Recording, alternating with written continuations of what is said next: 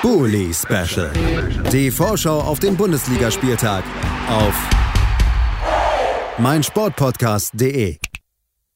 Hallo und herzlich willkommen zur ersten Episode des Bully Special für die Saison 2022-2023. Mein Name ist Julius Eid und ich darf euch auch in dieser Saison in diesem Format begleiten. Freue mich sehr, dass ihr eingeschaltet habt. Freue mich sehr, dass es losgeht muss mit verschiedenen natürlich dann auch organisatorischen Dingen reinstarten. Ihr kennt das aus der Schule. Manchmal muss äh, noch, also oder halt nicht, ist vielleicht bei manchen auch schon lange her.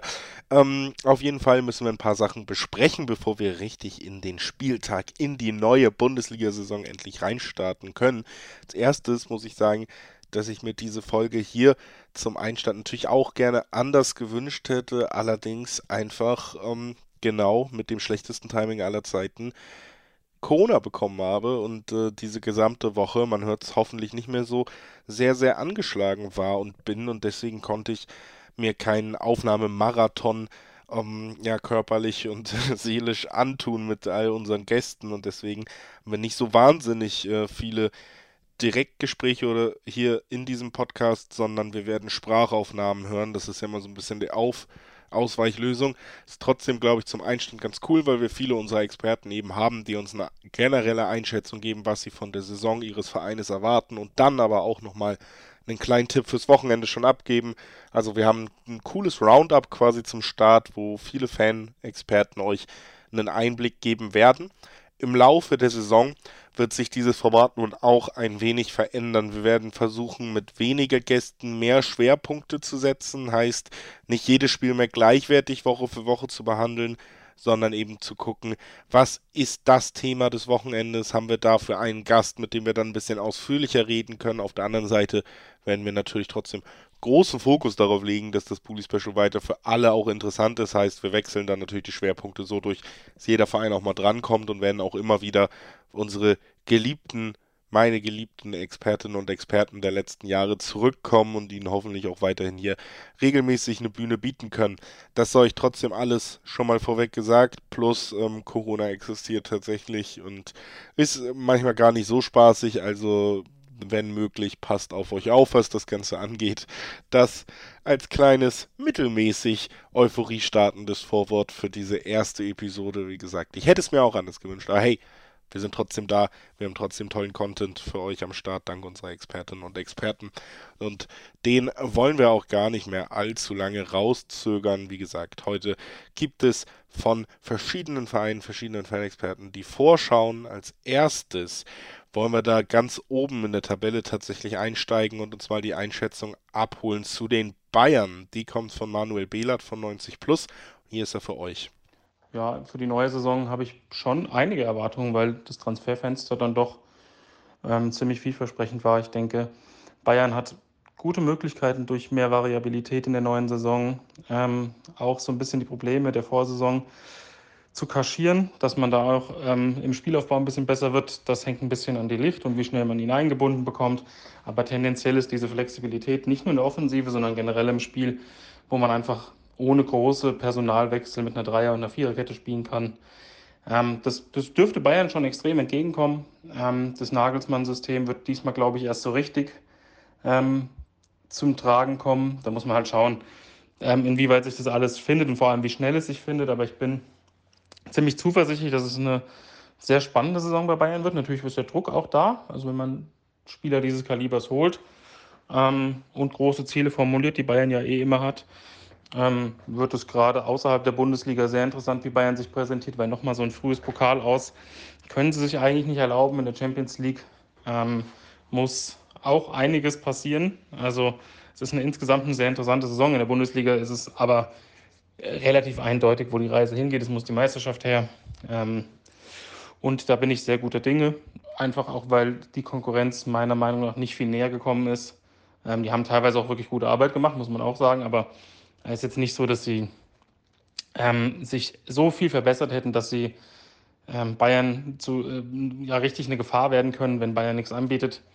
Dementsprechend ähm, blicke ich sehr, sehr zuversichtlich auf die neue Saison, freue mich auf viele Elemente im Spiel. Das Spiel am Wochenende gegen Frankfurt wird natürlich sehr heikel, weil Frankfurt ähm, hat mich gegen, gegen Magdeburg extrem überzeugt. Ähm, sie wirken sehr gefestigt. Also das sieht schon sehr gut aus. Sie haben auch gerade fußballerisch und in der Offensive die Qualität, die es braucht, um Bayern äh, vor Probleme zu stellen. Also das könnte gleich zum Auftakt eine extrem knifflige Geschichte werden. Ich traue Frankfurt auch durchaus Punkt zu. Ähm, Bayern hat in Frankfurt in den letzten Jahren auch immer mal nicht so gut ausgesehen. Also ich traue Frankfurt sogar zu, das Spiel zu gewinnen. Ähm, aber insgesamt, wenn ich alles ähm, abwäge und sehe, wie Bayern auch flexibel oder wie flexibel Bayern auch in der Offensive ist und wie fluide das gegen Leipzig teilweise aussah, ähm, dann tippe ich auf ein 2 zu 1 für Bayern, was aber schnell auch mal im 3 zu 3 oder sowas enden kann.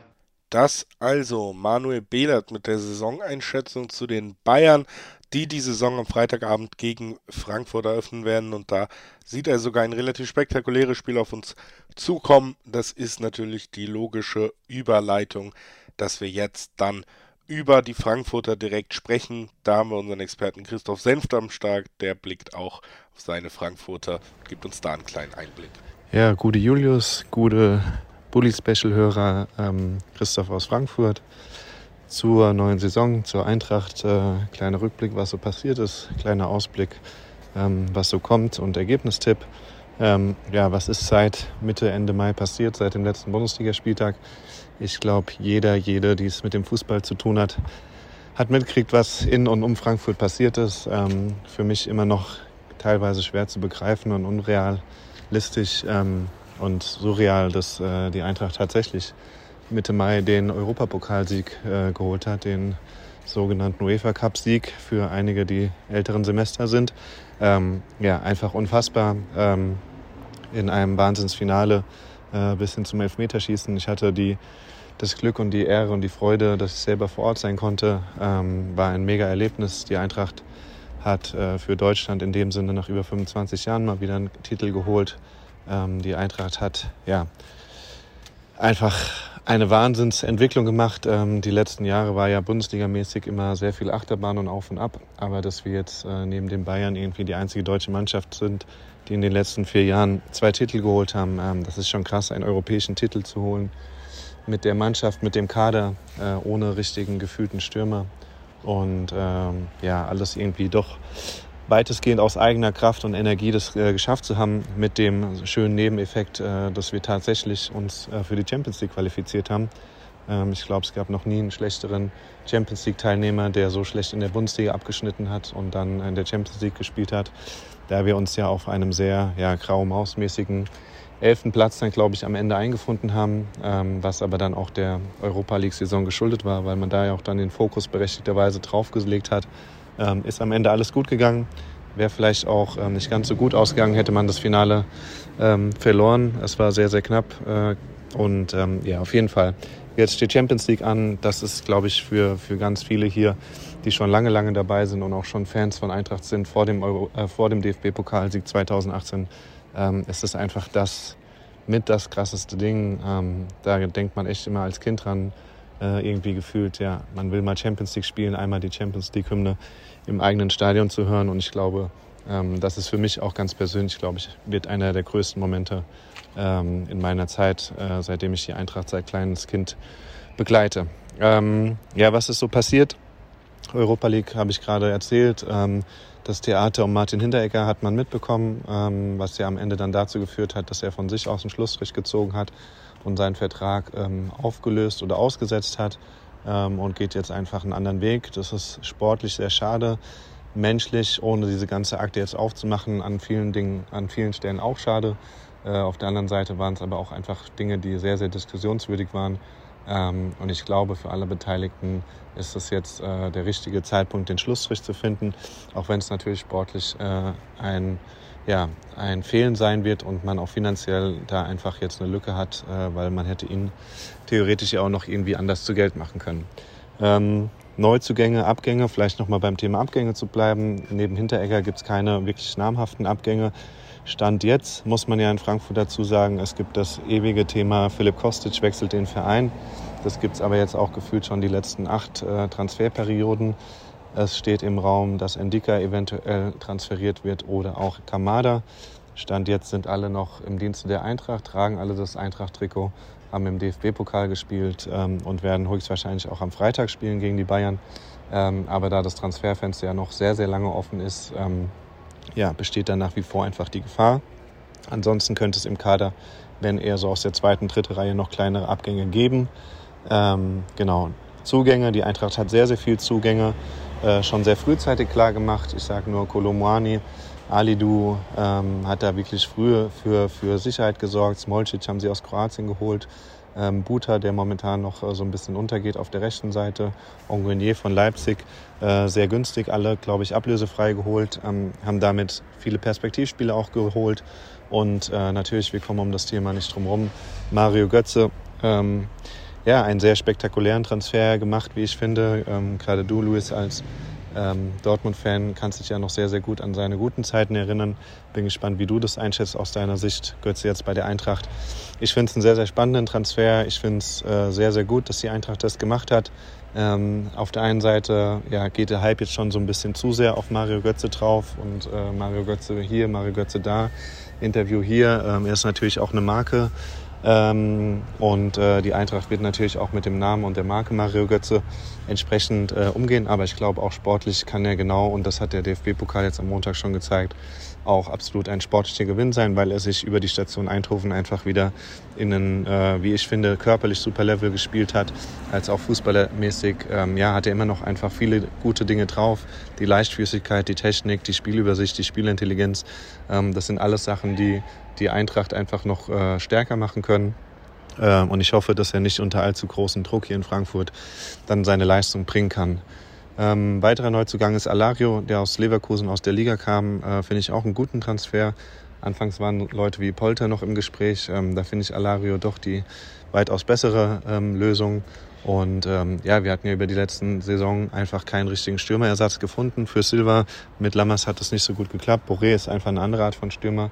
Und jetzt haben wir mit Alario einen klassischen Neuner. Wir haben mit Kolomoani einen äh, klassischen Neuner, der aber auch ein Flügelspieler sein kann. Wir haben immer noch Berui.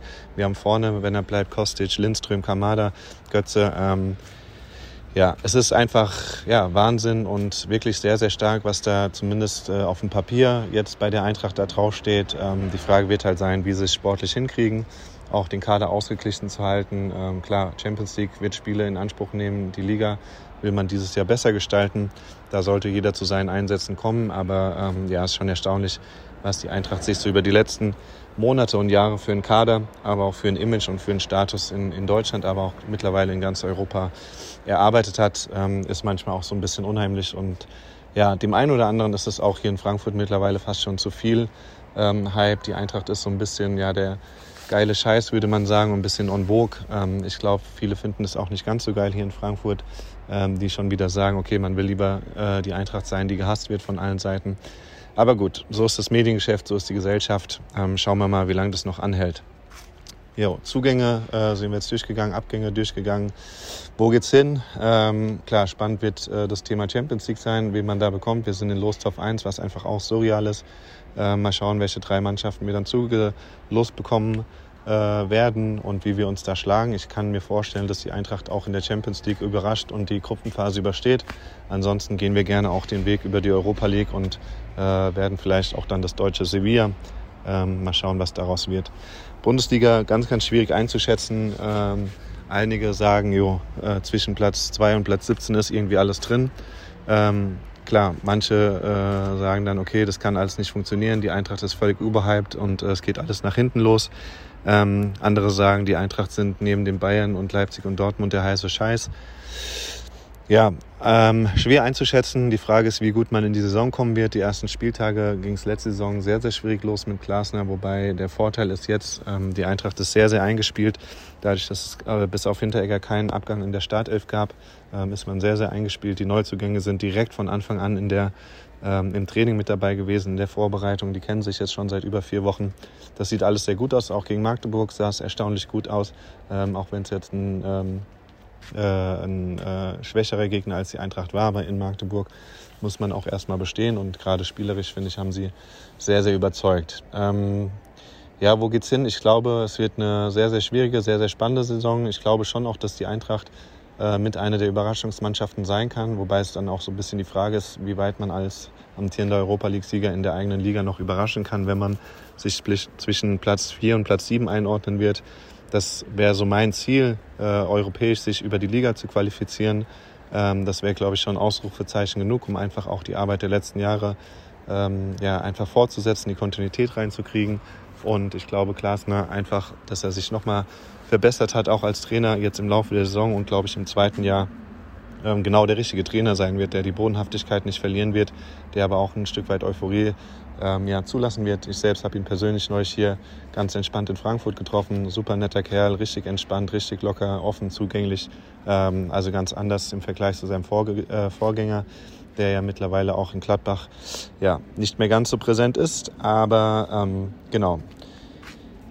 Was tippe ich für, für Freitag? Eröffnungsspiel Eintracht gegen Bayern, Meister gegen Europapokalsieger. Glaube ich, wird ein ganz besonderes Spiel auch hier für die Frankfurter Eintracht. Äh, Heimspiel äh, vor ausverkauftem Haus, Deutschland weltweit übertragenes Spiel.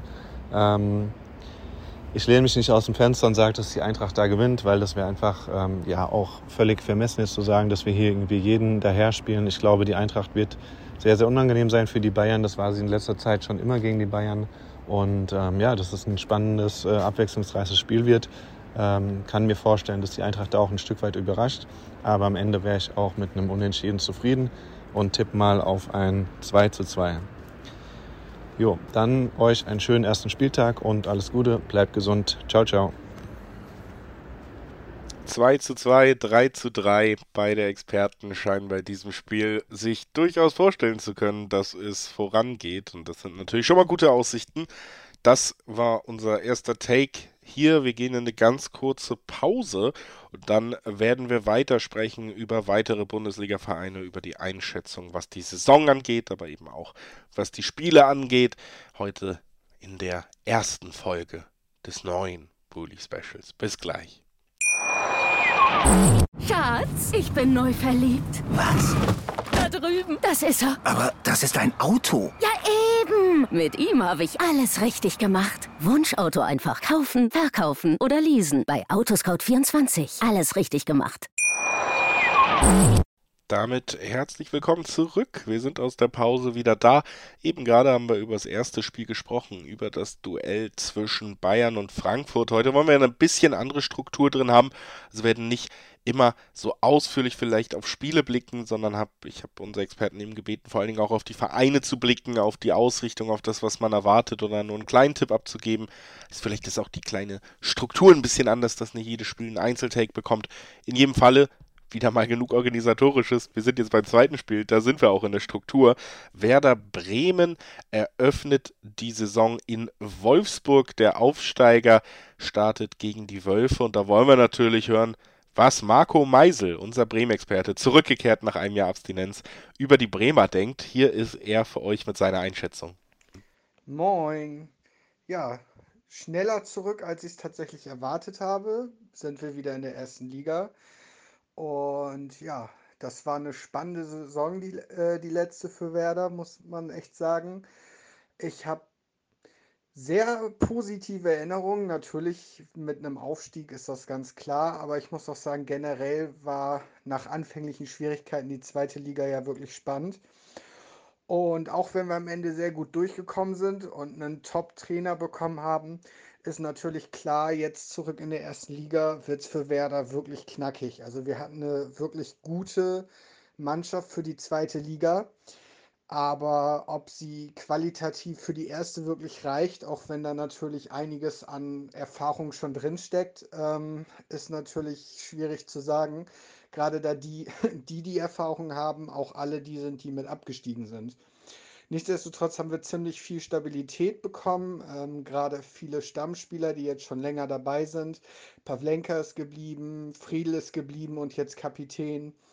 Ähm, Duxch und Füllkrug sind vorne dabei, Bittenkurt. Also eigentlich ist es eine sehr stabile und gut zusammengestellte Mannschaft, auch wenn es natürlich hier und da noch ein paar Fragezeichen gibt, wie die sich dann tatsächlich etablieren werden in der Mannschaft. Wobei ich große Hoffnungen in den Buchanan oder in den Stay habe. Ich hoffe, ich habe die beiden richtig ausgesprochen. Das ist tatsächlich nicht so leicht.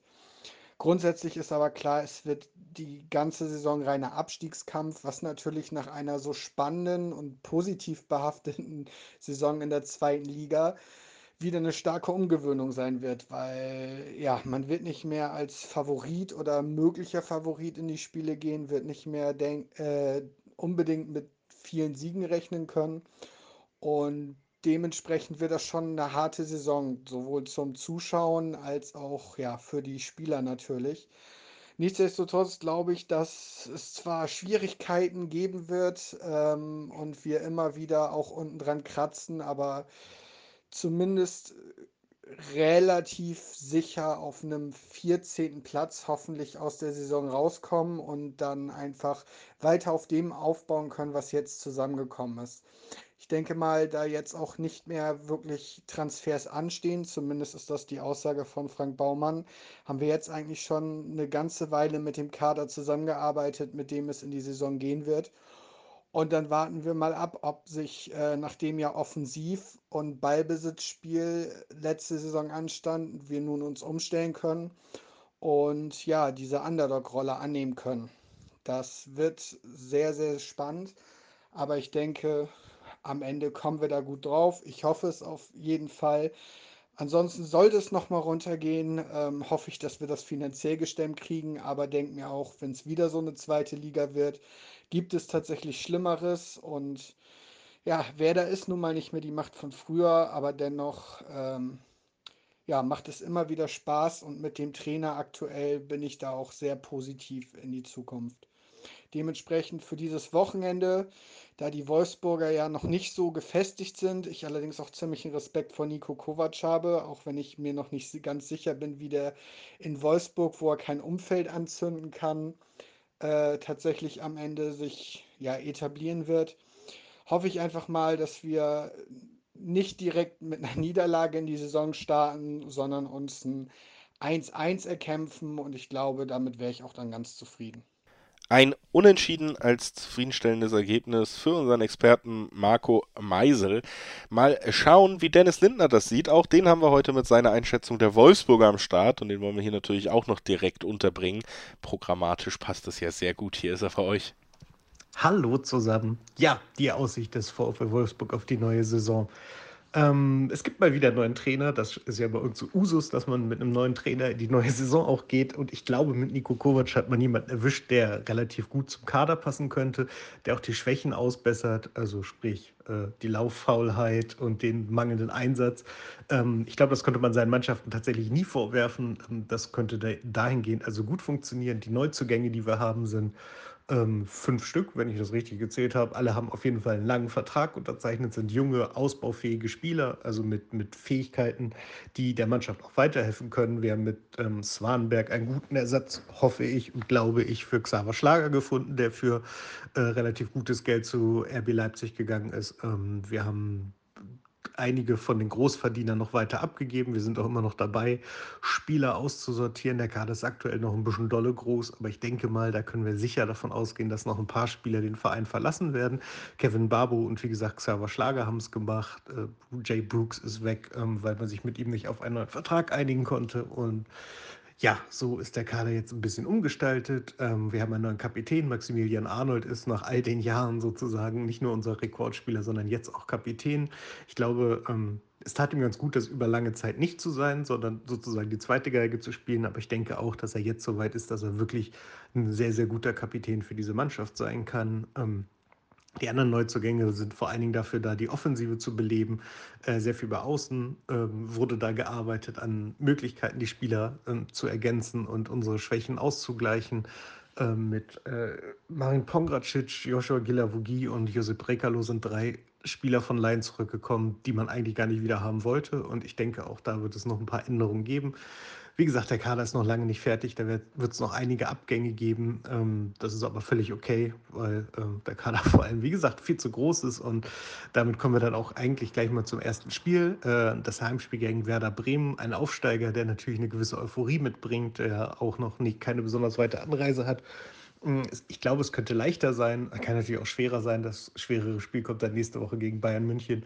Ähm, aber ich glaube, das ist okay als Einstieg. Ich glaube, die Mannschaft hat gegen, im Pokalspiel gegen Jena jetzt äh, keine Bäume ausgerissen, das kann man nur wirklich nicht sagen. Aber ähm, es war jetzt auch nicht so schlimm, wie es gemacht wurde. Ich denke mal, gerade wenn dann jetzt auch noch äh, ein paar Stammspieler, die im letzten Spiel verletzt gefehlt haben oder krank gefehlt haben, wie Max Kruse, wie Maximilian Arnold, also zwei äh, ja wirklich auch äh, Köpfe der Mannschaft und ähm, wichtige Spieler, auch wenn Max Kruse vielleicht gar nicht gesetzt sein wird, aber ich glaube auch seine Anwesenheit und seine Unterstützung der Mannschaft und seine Möglichkeit, vielleicht auch noch eine Einwechslung, nochmal was anderes zu zeigen, das, das hätte uns da schon geholfen.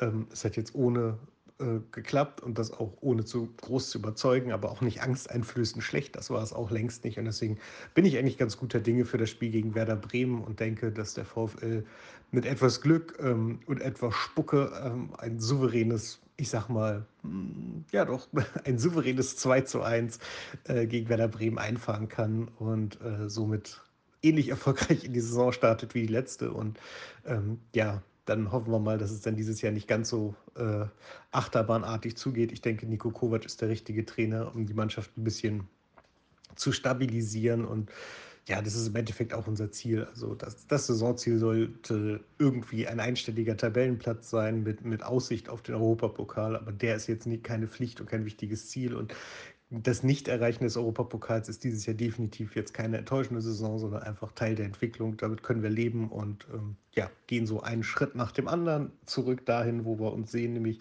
im erweiterten Regal rund um den Europapokal. Und ähm, ja, ich denke, damit haben, werden dieses Jahr die ersten guten Schritte getan. Schritte werden und sollen getan werden bei den Wolfsburgern. Das also die Aussicht. Aussicht von Dennis Lindner auf den VfL Wolfsburg. Wir sind äh, damit am Ende der Betrachtung dieses Spiels angekommen und äh, habe ja eben schon ein wenig ausgeführt, wie das Ganze eben jetzt weitergehen soll. Hier, wir blicken auf einzelne Vereine und äh, binden natürlich immer so ein bisschen logischerweise dann auch quasi das Spiel, die Spiele ein. Und ähm, das wollen wir jetzt auch nochmal tun mit einem Verein, den wir auf jeden Fall auch immer gerne dabei haben. Es ist der BVB, der große BVB. Er spielt direkt spektakulär im Topspiel gegen die Leverkusener. Da kann man eigen, einiges erwarten und wir haben für dieses Spiel und vor allen Dingen auch für den Blick auf die Dortmunder in die Saison generell ja ein sehr spannender Verein, viele Personalien. Dafür haben wir Stani Schupp am Start und der wird uns ein bisschen einführen, was da gerade los ist bei den Dortmundern und auch noch einen Ausblick auf das Spiel geben. Hier ist er für euch. Ja, Neues Jahr, neues Glück wird es wahrscheinlich ähm, beim BVB wieder heißen. Es ist, ja, wie sagt man, eigentlich ein wiederholter Umbruch, der da stattfindet oder stattgefunden hat. Oder sagen wir mal, eigentlich immer noch im, im Prozess ist. Ähm, der Kern der Mannschaft wurde weitestgehend nochmal erneuert, Holland abgegeben, dann Witzel abgegeben. Man hat in der Abwehr komplett umstrukturiert, ähm, hat sich meiner Meinung nach qualitativ wie quantitativ eigentlich sehr, sehr gut verstärkt. Ähm, ich finde eigentlich auch so gut wie lange nicht mehr, vor allem weil man jetzt das Hauptaugenmerk auf, auf die gesamte Achse gelegt hat und jetzt nicht nur einmal defensiv, einmal offensiv abwechselnd verpflichtet hat, sondern diesen Sommer hat man bislang tatsächlich einmal durchweg alles äh, gemacht. Man hat Aller als Holland-Ersatz verpflichtet, vorderste Sturmspitze, der natürlich jetzt gesundheitlich ein ähm, bisschen zu kämpfen hat. Das ist natürlich sehr, sehr bitter, aber klar, ähm, da wird sich definitiv, denke ich, auch mal was, ändern, äh, was tun noch. Ähm, man hat sich in der Mitte, im Mittelfeld nochmal verstärkt mit Salih den ich persönlich relativ stark fand beim FC Köln. Ähm, Finde, der fliegt noch so ein bisschen unterm Radar. Ähm, wird, glaube ich, auch eine wichtige Rolle mit oder neben Moderhut und vor allem Jude Bellingham spielen. Und man hat vor allem die äh, Innenverteidigung Achse sozusagen komplett neu aufgestellt. Akanji steht vom Absprung, wird wahrscheinlich nur noch bei großem Personalmangel zum Einsatz kommen. Sagadu weg, ähm, Pongracic weg nach, nach mehr oder weniger unglücklicher Laie und mit Schlotterbeck und Süle zwei absolute, ähm, absolut starke Spieler verpflichtet. Also nicht nur, wie gesagt, qualitativ, sondern auch quantitativ sehr, sehr wichtig und vor allem auch ein Signal nach außen, dass sich deutsche Nationalspieler auch mal für den BVB entscheiden. Gilt ja auch für Karim Adeyemi. Ähm, das wird auf jeden Fall ganz, ganz spannend zu sehen. Gegen 60 war ja Süle und Schlotterbeck äh, von Anfang an dabei. Hummels von der Bank hat es dann aber sehr, sehr gut gemacht. Also rein nominell, wie gesagt, und eben in der Breite und in der Qualität hat sich Dortmund sehr, sehr lange nicht mehr so gut verstärkt oder so durchdacht verstärkt. Ähm, ja gut, die Umbrüche sind ja jetzt nichts Neues in Dortmund, deswegen wird es jetzt auch irgendwie wichtig zu sehen, ob man das dann letztendlich auch auf dem Platz zeigen kann. Ähm, die Bayern haben es nämlich auch nicht ganz so schlecht gemacht auf dem Transfermarkt. Ich finde nur, der Unterschied zu vergangener Saison und auch zur Saison davor ist, dass man ein bisschen flexibler ist im, im Kaderaufbau auf allen Positionen, ein bis zwei bis drei, ich sag mal, mehr oder weniger gleichwertige Spieler hat. Ähm, für meinen Geschmack müsste sich auf links hinten und rechts hinten aber definitiv noch was tun. Da fehlen einem einfach die Alternativen. Guerrero links, ähm, auch nicht mehr der konstanteste. Nico Schulz, so gut wie gar keine Rolle mehr. Damit es ein bisschen dünn. Vielleicht noch Tom Rote, aber eben auch erstmal an den Profikader herangeführt. Dann rechts Meunier eigentlich bisher alternativlos. Passlack auch nicht der konstanteste und Matteo Morey gerade noch im Aufbauprozess nach schwerer Verletzung. Also da wird man sich vielleicht noch irgendwie ähm, ja, helfen müssen oder man löst es eben intern, indem man den Jungen, und das traue ich ja, Terzic definitiv zu, oder sagen wir mal, Terzic ist eigentlich genau der richtige Mann dafür, dass man auch die Jungen wie Kulibali beispielsweise oder eben ein Rote, ein Simic, ähm, dass man denen ähm, ja, einfach schneller und mehr Chancen gibt und um sich im Profikader zu beweisen oder zu zeigen. Aber an sich ist die, ist die Breite sehr, sehr gut. Man wird halt sehen, weil das ganze Vorgerede bei Dortmund war immer relativ stark und auch die, die Zeichen nach außen mit den Transfers und die Vorbereitungen, das Trainingsniveau sozusagen, waren ähm, eigentlich immer sehr gut und dass man immer hoffnungsvoll in die neue Saison gestartet ist relativ gut gestartet meistens auch und dann folgte so um die Jahreswende rum eigentlich immer die Ernüchterung. Das wird man jetzt ablegen müssen. Ich bin mir nicht ganz sicher. Ich fand, als Edin Terzic nach Lucien Favre übernahm, fand ich, konnte man noch nicht so wirklich erkennen, was sich beim BVB geändert hatte. Man hat zwar ein bisschen mutiger gespielt als unter Favre, aber so eine richtige Idee oder Selbstsicherheit war da nicht zu erkennen. Vielleicht ähm, jetzt, nachdem er wirklich ordentlich Zeit hatte in der Vorbereitung und nicht irgendwie zwischen Tür und Angel übernommen hat. Vielleicht kann man jetzt irgendwie die Spielidee besser durchsetzen ähm, und natürlich auch mit dem Kader planen. Leverkusen ist natürlich erstmal auch ein krasser Auftakt zu Beginn. Ähm, die haben sich, finde ich, auch ziemlich gut verstärkt, vor allem offensiv, ähm, haben jetzt gegen Elversberg natürlich sehr schlecht ausgesehen im Pokal. Ähm, ja, nichtsdestoweniger finde ich, äh, dass Dortmund auf jeden Fall als Favorit in die Partie geht. Ähm, hat den Heimvorteil, der, der ganz, ganz wichtig ist bei so einem Saisonauftakt, wie zuletzt eigentlich auch immer relativ souverän zu Hause gestartet, ähm, mit den Fans im Rücken. Das wird natürlich brutal wichtig.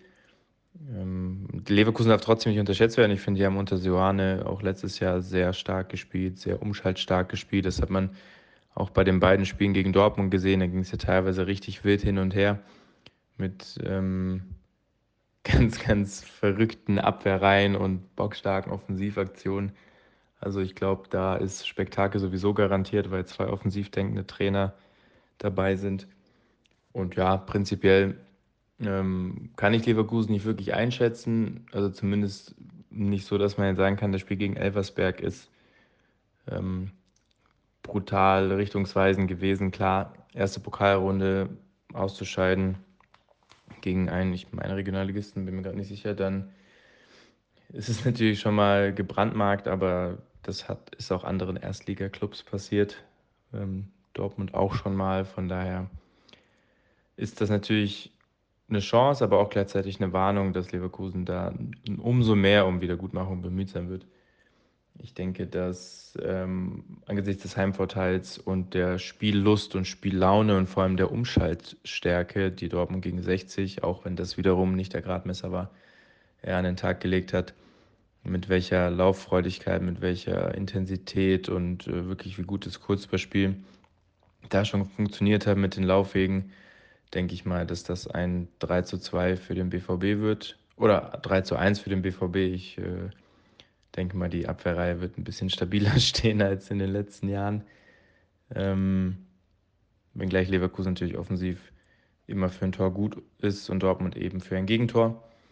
Ähm, fand, wie gesagt, abschließend das Spiel gegen 60 ähm, vom BVB klar kein Gradmesser und klar war die Luft schnell raus, weil man schnell die Tore schießen konnte, aber das zeigt auch, dass man definitiv gar keine Zweifel hat aufkommen lassen, die Intensität direkt da war, die Seriosität direkt da war, so, wenn das eben nicht der Fall ist und man sich auch nur den kleinsten Fehler erlaubt, dann geht es eben vielleicht einem so wie gegen Leverkusen oder wie Leverkusen gegen Elversberg. Und da so Spiele dienen auch dazu, sich Selbstvertrauen zu, zu holen, auch die Lauf- und Passwege einzuüben und das hat, finde ich, bis auf die minimale Chancenverwertung schon mal ganz gut ausgesehen. Das war Stani Schupp mit seiner Einschätzung der Dortmunder in dieser Saison. Wir haben fünf Mannschaften äh, durchexerziert hier im Bully Special in der ersten Folge, in der Corona Special Folge und äh, hören uns nach einer kurzen Pause wieder. Ich muss einmal ausschnupfen. Bis gleich. Schatz, ich bin neu verliebt. Was? Da drüben. Das ist er. Aber das ist ein Auto. Ja, Mit ihm habe ich alles richtig gemacht. Wunschauto einfach kaufen, verkaufen oder leasen. Bei Autoscout24. Alles richtig gemacht. Und da sind wir wieder. Hallihallo, auch die zweite Pause haben wir hinter uns gebracht und blicken auf den nächsten Verein hier in unserer Auflistung, in unserem kleinen Starteinblick in die Bundesliga und in den Bundesligaspieltag 1. Und als nächstes wollen wir auf das Burgenduell blicken dieses Spieltags. Augsburg spielt gegen Freiburg und für beide Mannschaften haben wir hier auch einen kleinen Einblick für euch vorbereitet. Der Augsburger Einblick, der kommt von Stefan Urban vom Podcast auf die Zirbelnuss und hier ist er für euch. Servus. Ja, FCA ist natürlich auch wieder dabei diese Saison. Ähm, muss man natürlich jetzt schauen, wie es jetzt so weitergeht, nachdem man jetzt Markus Weinzel in der Sommerpause verabschiedet hat und jetzt mit äh, Enrico Maaßen äh, einen neuen Trainer am Start hat, der aber jetzt bei seinen Vorgängerclubs Dortmund und äh, verdammt, äh, diesen einen Regionalligisten äh, schon ein bisschen was zeigen konnte, Rüdigenhausen. Und ähm, da bin ich auf jeden Fall sehr gespannt. Er kündigt ja auch an, dass er sehr offensiv spielen will. Das ist auf jeden Fall eine Weiterentwicklung jetzt, nachdem Markus Weinziel schon die gröbsten Schnitzer von Heiko Herrlich so ein bisschen reparieren konnte, aber auch noch keinen so richtig überzeugenden Fußball letzte Saison gespielt hat. Hofft man jetzt natürlich, dass es ähm, mit, mit neuem Schwung noch offensiver ein bisschen geht und dass man jetzt nicht bis zum Schluss wieder zittern muss mit dem Abstiegskampf. Ähm, es wird spannend, ob das auch so aufgeht, weil es natürlich dann auch gerne schnell äh, Motorik kassiert, wenn man so offensiv spielt. Ähm, man hat jetzt im Pokalspiel gesehen, dass vielleicht das mit einer Dreierkette jetzt statt der klassischen Viererkette unter Weinziel ein bisschen verhindert werden soll. Ich denke, dass das, man hat genügend gute Innenverteidiger. Man hat jetzt mit Maxi Bauer nochmal einen dazugeholt, hat immer noch Hovelo, Oxford, Udo Kai und Winter. Ich denke, das sind genügend dabei, dass man eigentlich regelmäßig Dreierkette spielen könnte. Und zusätzlich hat man jetzt auf der Außenverteidigerposition eigentlich nichts Neues gemacht. Mit Jago hat man sowieso so einen Außenverteidiger oder jetzt eigentlich nennt man es ja mittlerweile Schienenspieler, der sowieso gerne weit nach vorne rennen will. Und auf der Rechtsverteidigerposition setzt man jetzt dann vielleicht eher auf Caligiuri, der auch eher offensiver dann eingestellt ist. Und das kombiniert, glaube ich, recht gut mit der Dreierkette. Man hat jetzt natürlich mit Dorsch einen länger, längeren Verletzten wieder, wo man sich eigentlich gehofft hat, dass Dorsch und Meier jetzt so die Zukunft auch vom FCA sind. und die jetzt diese Saison jetzt untermaßen vielleicht so den nächsten Schritt machen. Dafür hat man jetzt Rex Bitschei noch geholt, der jetzt vielleicht spielerisch nicht mit Dorsch mithalten kann, aber natürlich kämpferisch unglaublich stark ist und auf jeden Fall ein Upgrade ist im Vergleich zum Moravec, den man jetzt auch im Sommer verabschiedet hat. Ich denke, da kann man, hat man jetzt auf jeden Fall noch so einen Abräumer vor der, vor der Abwehr und das muss halt jetzt dann irgendwie so, so reichen, dass man da ein bisschen was riskieren kann vorne. Da, da hat man jetzt leider mit Gregoritsch den besten Torschützen der letzten Saison abge abgegeben und mit Dimirovic jetzt eher auch einen passenden Stürmer vielleicht, der aber jetzt weniger im Kopfball und mehr im Kombinieren äh, der, der Stürmer ist. Das muss man natürlich schauen, ob das, äh, dieses Kombinationsspiel da so gut vonstatten gehen wird. Man hat jetzt im Pokalspiel natürlich gesehen, dass es hin und wieder schon der lange Ball nach vorne war, aber auch dann das Pressing versucht wurde, eben durch Kombinationsspiel zu, zu umschiffen. Da muss man natürlich dann in der Bundesliga noch viel besser werden und sich da an anderen Clubs da gutes Beispiel nehmen. Und dann geht es vielleicht auch mit Kombinationsfußball zum Tor hin. Ähm, Natürlich hat man noch so ein bisschen mit Peppi so ein Sorgenkind. Äh, der hat jetzt im Pokal zwar auch wieder seine Einsatzzeiten gesammelt, aber auch nicht zum Abschluss gekommen. Dafür ist mit Maurice Malone, der jetzt aus Wiesbaden wieder zurück ist, äh, hat, einen Stürmer aus der eigenen Jugend getroffen. Das ist vielleicht auch leichter, wenn man jetzt nicht der, der Top-Einkauf ist, sondern halt unberührt unbe, äh, da aus der Jugend da eingesetzt werden kann. Und deswegen habe ich kein so gutes Gefühl bei Peppi. Der muss irgendwie psychologisch da, keine Ahnung, vom, vom Trainer oder vom, vom Betreuerstab da noch ein bisschen aufgebaut werden, dass er da einfach wieder die, die Frische und, und, und Berührtheit von so einem jungen Spieler wieder bekommt. Und dann kann er das zeigen, was er, was er eigentlich drauf hat. Zusätzlich hat man natürlich mit Niederlechner und, und Hahn immer noch so ein paar Schlitzohre in der Hinterhand. Äh, dass da schon noch was geht und dann natürlich noch mit Vargas auch noch ein, ein Talent. Ich bin, bin sehr gespannt. Eigentlich hat man natürlich schon, schon wieder eine, eine gute Elf. Maaßen wird auch den einen oder anderen aus der Jugend noch bringen, der, der dann in der Bundesliga debütieren wird. Ähm, aber es ist natürlich auch so, es ist einfach schwierig in der Bundesliga. Deswegen würde ich jetzt uns so auf einen, keine Ahnung, bisschen über den Abstiegsplätzen, so 13, 12 vielleicht verorten, dass wir da ein bisschen besser sind, aber ganz nach oben mit Europapokal und so, das kommt jetzt vielleicht noch zu früh.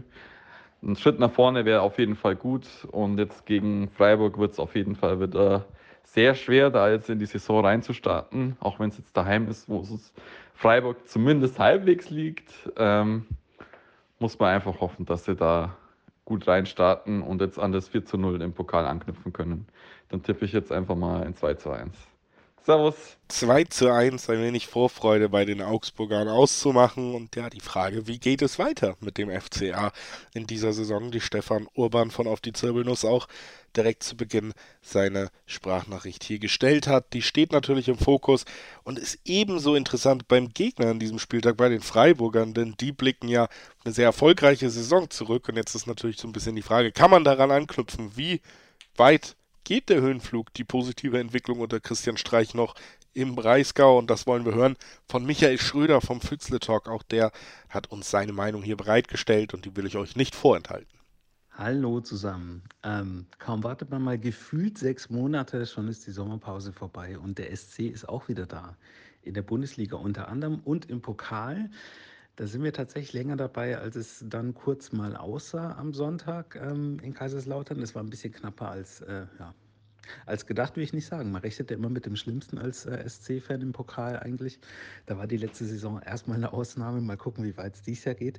Und auch Europa League. Ja, Julius, du wirst dich freuen, weil äh, dein stetiges Nachfragen hatte Erfolg. Der SC Freiburg spielt Europa League. Wir wissen noch nicht wann und gegen wen. Also beziehungsweise wann schon, nur noch nicht wo, auswärts zu Hause, wie startet man. Das ist alles ein bisschen, ein bisschen komisch diese Saison, weil ja im Winter noch dieses totale Highlight ansteht, auf das wir uns alle freuen, ähm, wird die Vorrunde so ein bisschen durchgepeitscht. Und deswegen ist die Auslosung sehr spät, ich glaube sogar eine Woche vor dem ersten Spiel. Und ich glaube, jeder Teilnehmer wünscht sich erstmal ein Heimspiel, damit man die erste Auswärtsfahrt planen kann. Ähm, vielleicht ganz kurz was zu den Transfers ähm, in der Sommerpause. Das ist tatsächlich so, dass ich das Gefühl habe, dass Freiburg tatsächlich eine der, ja, im oberen Drittel der Transferergebnisse, sag ich mal, der Liga zugeschlagen hat. Ich finde es eine sehr solide, sehr gute Leistung. Es fehlt eigentlich nur eine Position, von der es hieß, ja, da müssen wir was tun. Das ist der offensive Achter, der fehlt. Ähm, wo man sich dann natürlich ein bisschen fragen kann, warum fehlt er? Weil der eine spielt jetzt bei Union Berlin mit Yannick Haberer und der andere ist bei Stadren mit Baptiste Santa Maria. Also den hätte man nicht so suchen müssen, wenn man diese Spieler äh, gehalten hätte. Aber aus unterschiedlichen Gründen hat man das nicht. Naja, demzufolge ist das eine Position, auf der noch was geht. Ansonsten wurde tatsächlich sehr offensiv äh, eingekauft. Ähm, was komisch klingt, weil der erste Neuzugang war Matthias Ginter. Das ist ein absoluter Kracher. Nach wie vor finde ich das super, dass er zurück ist. Ähm, ich glaube, er auch. Endlich wieder zu Hause. Aber man hat mit äh, Michael Grigoric mit Doan und mit einem Spieler aus St. Pauli, von dem man mir gesagt hat, man spricht ihn schräg aus. Ich muss das nochmal nachschauen, das kommt mir ein bisschen komisch vor, aber vielleicht ist es ja so. Also man hat tatsächlich Spieler verpflichtet für die Offensive, die man sonst nicht alle drei bekommen hätte, würde ich sagen, weil da waren andere Mannschaften auch noch mit im Rennen. Ähm, das ist tatsächlich mal eine Ansage, das ist ja, geklappt hat, bei allen Spielern sie zu verpflichten. Deswegen auf dem Papier die Offensive sehr gestärkt. Im Pokal sah es dann aber eher defensiv aus, aus meiner Sicht, ähm, was ein bisschen daran lag, dass so, eine, ja, so ein kleines Loch gab, einfach zwischen dem Mittelfeld und dem Angriff, wo vielleicht so ein offensiver Achter, ich steche nochmal in die Wunde, vielleicht hätte der da was reißen können, ähm, weil äh, Höfler und vor allem auch Eggestein auf der Doppelsechs dann doch eher defensiv spielen. Das ist ein bisschen, äh, könnte ein bisschen ein Problem werden in der Spielzeit, glaube ich, wenn man selber was kreieren will. Wenn man aus so einer Spielzeit kommt wie der vorigen, wo man alle Gegner an die Wand gespielt hat, übertrieben gesagt, ähm, und jetzt sich die anderen darauf einstellen, ähm, könnte es eben sein, dass man mehr den Ball hat als sonst. Und dann wissen wir alle, ist auch nichts Neues. Könnte es Probleme geben, da was Konstruktives draus zu machen, aber naja. Das gilt es abzuwarten. Wir werden sehen. Weitere spannende Geschichten in der Saison werden sein, ähm, wie lange haben wir einen Trikotsponsor? Ich habe eben gelesen, die Firma, der geht es nicht ganz so gut, um es mal übertrieben freundlich auszudrücken. Äh, da werden Milliarden vernichtet. Ich hoffe, die, die Trikotsponsorrechnung ist schon gezahlt und nicht Teil der Insolvenzmasse. Wer weiß, äh, wie das da weitergeht. Das ist sehr untypisch für Freiburg dieser Sponsor an sich und dann noch ähm, nicht nur Branche und Produkt irgendwie komisch und nicht so wirklich passend zum Club, sondern auch noch so, ähm, ja, es wirkt ein bisschen wie so, ich weiß nicht, wer King of Stonks geschaut hat auf Netflix. Es scheint nicht so die seriöseste Firma der Welt zu sein, ähm, sondern eher so ein, ich sag mal, charismatischer, cholerischer Chef, der irgendwie es schafft, Leute zu belabern und Geld einsammelt, aber so ein wirkliches Geschäftsmodell sehe ich da gar nicht. Naja, spannende Frage. Spannendste Frage überhaupt, Europa League. Ähm, ja, erstmal, man ist in der Gruppenphase dabei. Das ist meine erste Antwort in dieser Saison. Das ist schon mal das Spannendste überhaupt. Wer sind die anderen drei? Und danach kann man schauen, ob es weitergeht und wohin.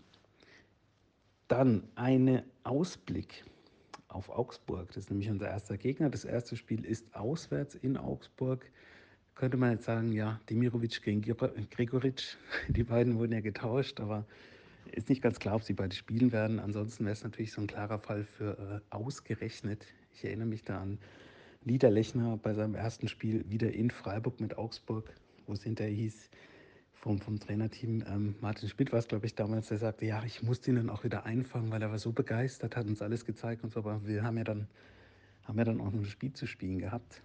da bin ich mal gespannt, ob es Michael Gregoritsch vielleicht auch so macht in Augsburg und ja, seinen neuen Kollegen alles zeigt an seinem alten Arbeitsplatz, wer weiß.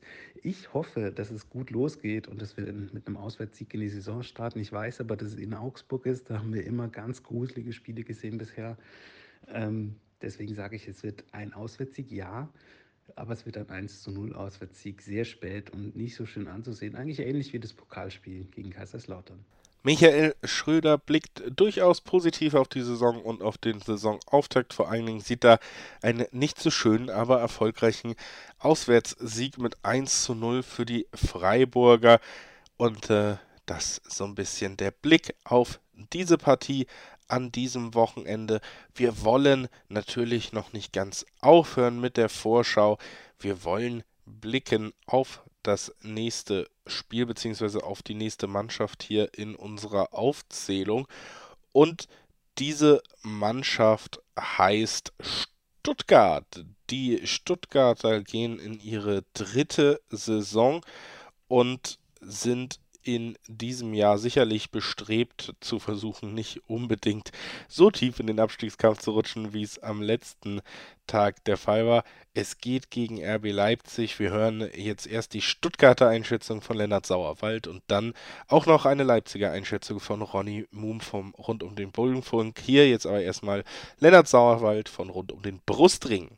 Ja, der VfB geht jetzt in seine dritte Bundesliga-Saison in Folge. Das wäre früher nichts Besonderes gewesen. Jetzt ist es äh, doch nicht ganz gewöhnlich, nach zwei Abstiegen in, äh, innerhalb von drei Jahren, letztes Jahr fast dem dritten Abstieg, Wataru Endo sei Dank sind wir drin geblieben. Und der Klassenerhalt, gerade nach dieser schwierigen Saison mit den vielen Verletzten äh, und wirklich einer sehr langen Durststrecke zwischendrin, der kann, wenn wir es richtig angehen, das Fundament dafür bilden, dass wir uns wieder in der Liga etablieren können. Äh, Zumindest mal irgendwo im Mittelfeld äh, und nicht mehr jedes Jahr irgendwann gegen den Abstieg kämpfen müssen.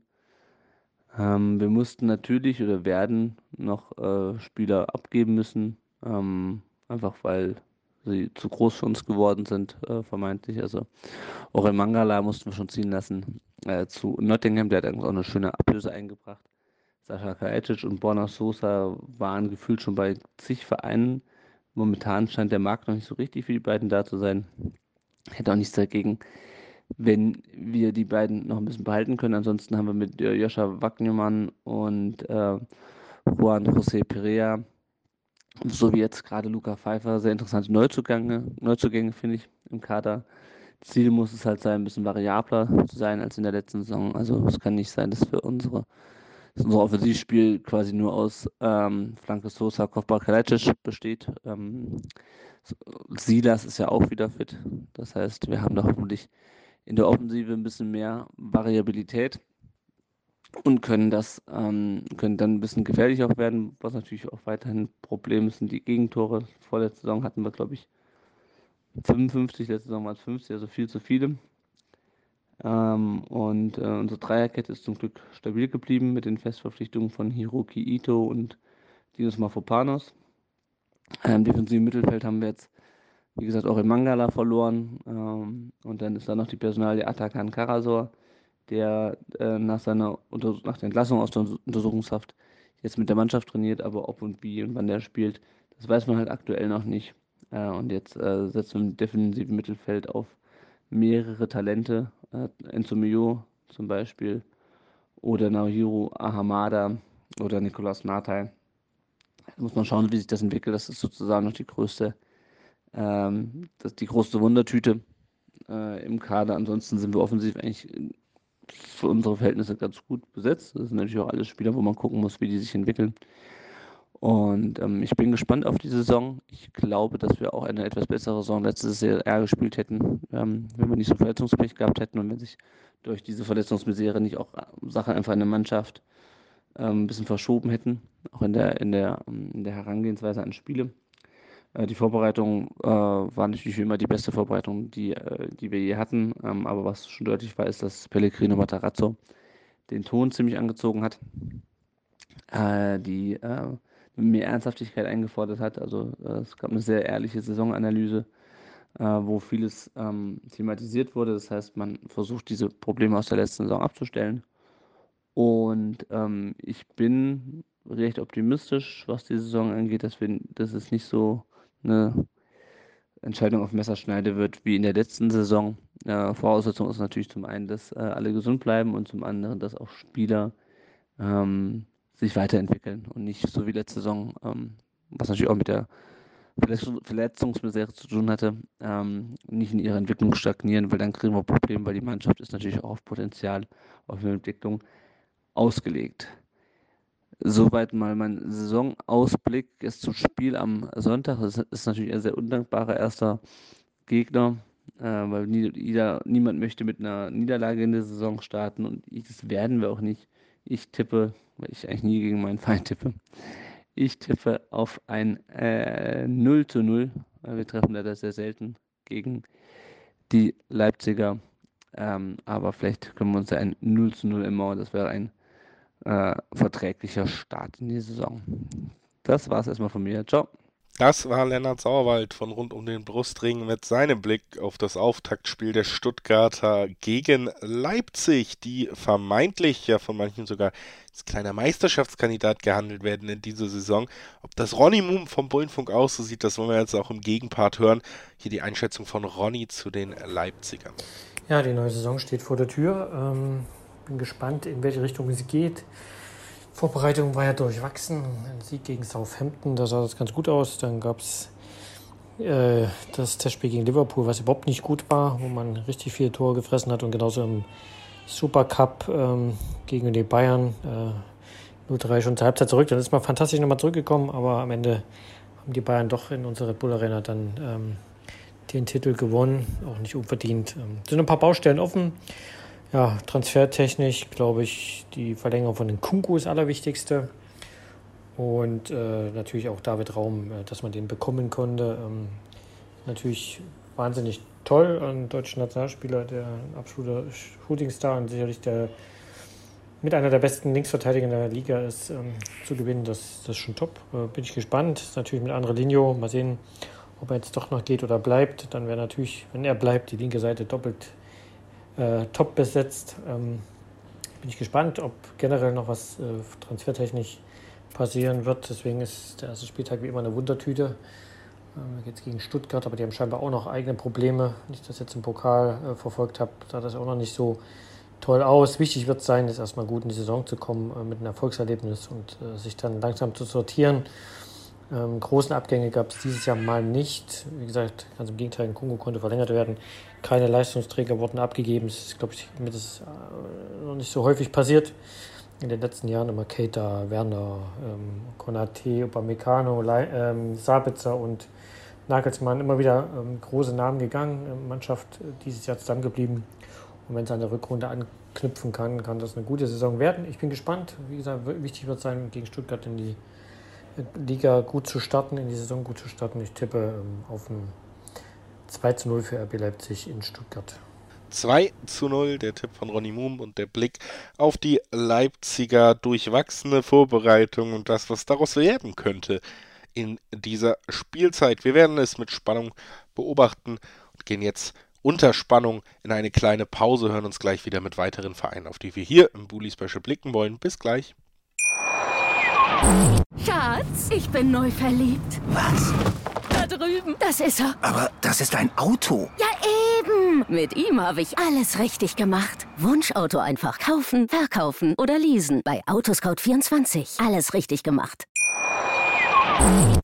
Herzlich willkommen zurück zum Bully Special. Wir wollen das Ganze jetzt gemeinsam beschließen, indem wir noch in dieser Folge auf einen weiteren Verein blicken. Es sind die Kölner, der erste FC Köln, Conference League qualifiziert in der letzten Saison. Die Euphorie am Dom am Rhein war groß. Und jetzt geht es zum Saisonauftakt gegen einen vermeintlich leichteren Gegner auch, gegen die Schalker.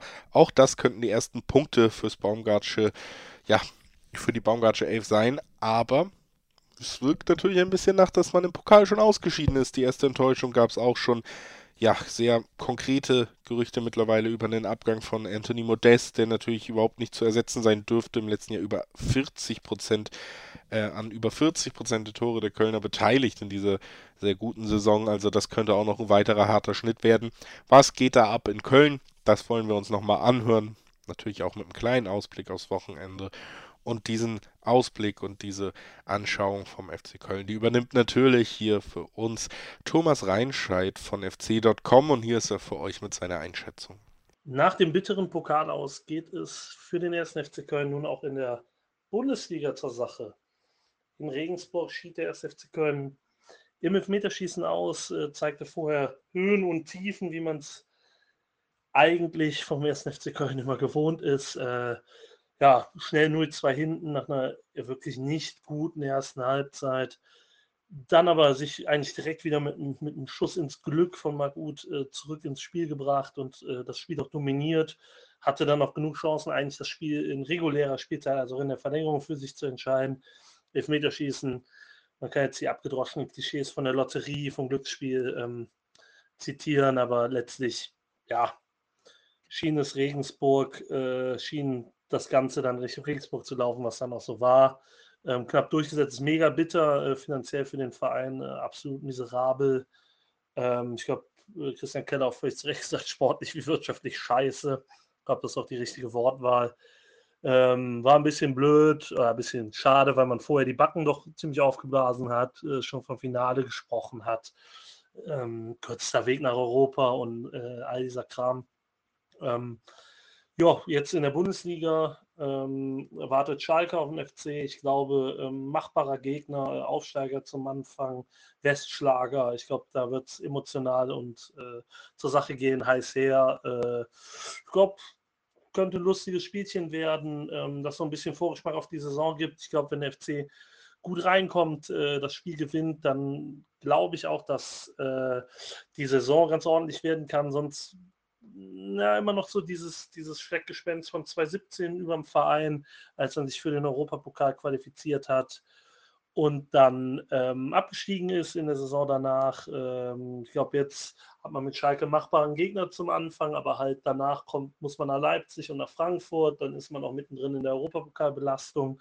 Man hofft ja, dass man sich ähm, durchsetzt in den Playoffs zur Europa Conference League, ähm, wird entweder der ungarische Vertreter war oder ähm, der FC Petro Pinjesti aus äh, Moldawien. Ich glaube, beides machbare Lo äh, Lose. Ähm, mal gucken, wer sich da durchsetzt. Aber ähm, ich glaube schon, dass man sich für die Gruppenphase qualifizieren wird und dann wird man praktisch bis Mitte November, glaube ich, bis auf die DFB-Pokalwoche dann im Oktober leider ähm, immer zwei, alle zwei, drei Tage spielen quasi.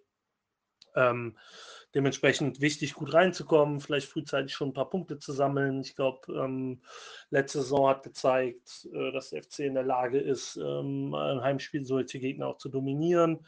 Äh, kommt dann, glaube ich, ein bisschen auf die, auf die Chancenverwertung an. Der FC hat äh, in Regensburg, wie gesagt, genug Chancen gehabt, leider viel liegen lassen. Ich glaube, wenn man das verbessert, dann hat man auf jeden Fall ähm, eine Möglichkeit äh, oder wird man Möglichkeiten haben gegen Schalke. Und ähm, ja, dann kommt es darauf an, ähm, wie man das Spiel runterspielt. Und ich gehe davon aus, ähm, ja, so saisonerwartungsmäßig, dass, dass man, ähm, glaube ich, recht schnell hoffentlich in, in ruhiges Fahrwasser kommt.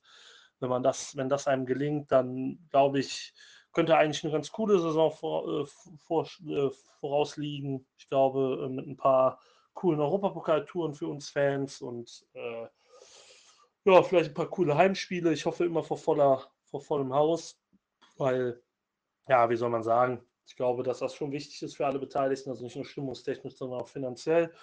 Ähm, sportlich bin ich äh, insgesamt mal gespannt, wie sich der FC, wie der FC sich fangen wird ich, oder, oder präsentieren wird, besser gesagt.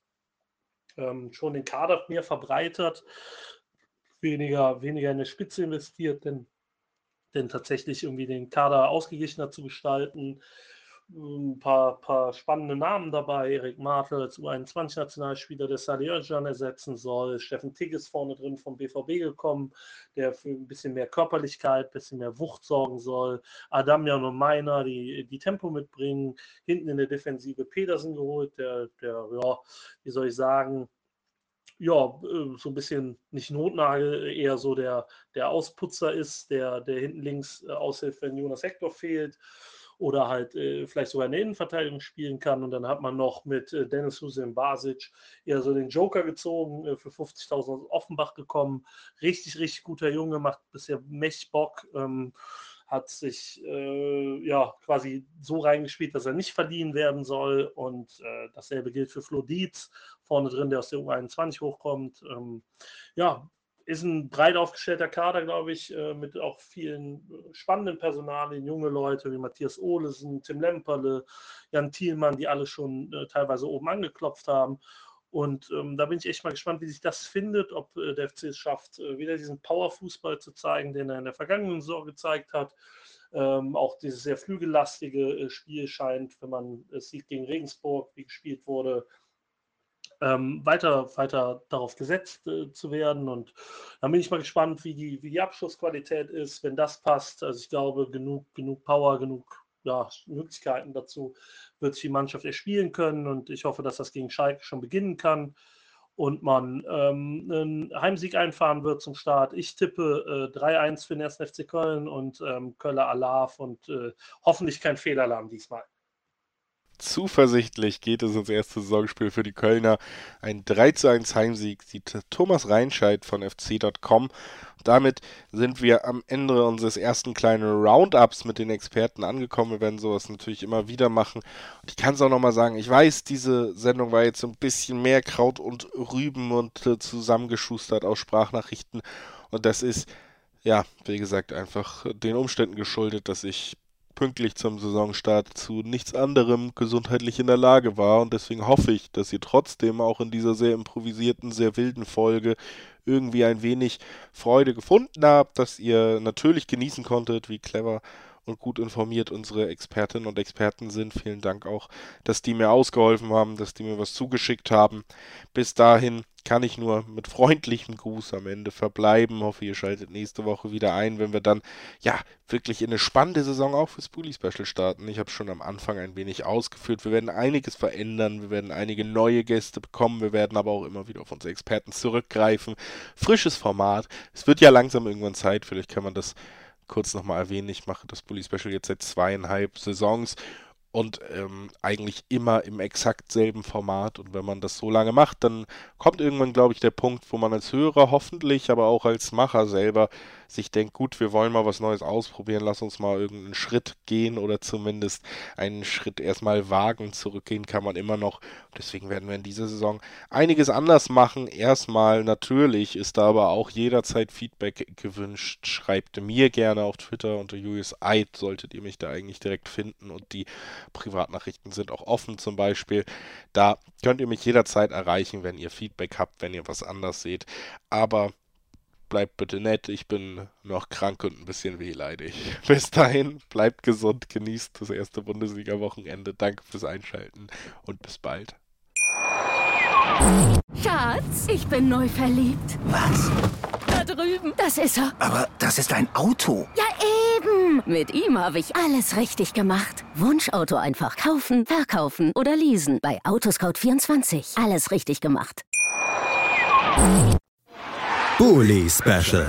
Die Vorschau auf den Bundesligaspieltag auf meinsportpodcast.de. Schatz, ich bin neu verliebt. Was? Da drüben. Das ist er. Aber das ist ein Auto. Ja, eben. Mit ihm habe ich alles richtig gemacht. Wunschauto einfach kaufen, verkaufen oder leasen. Bei Autoscout24. Alles richtig gemacht.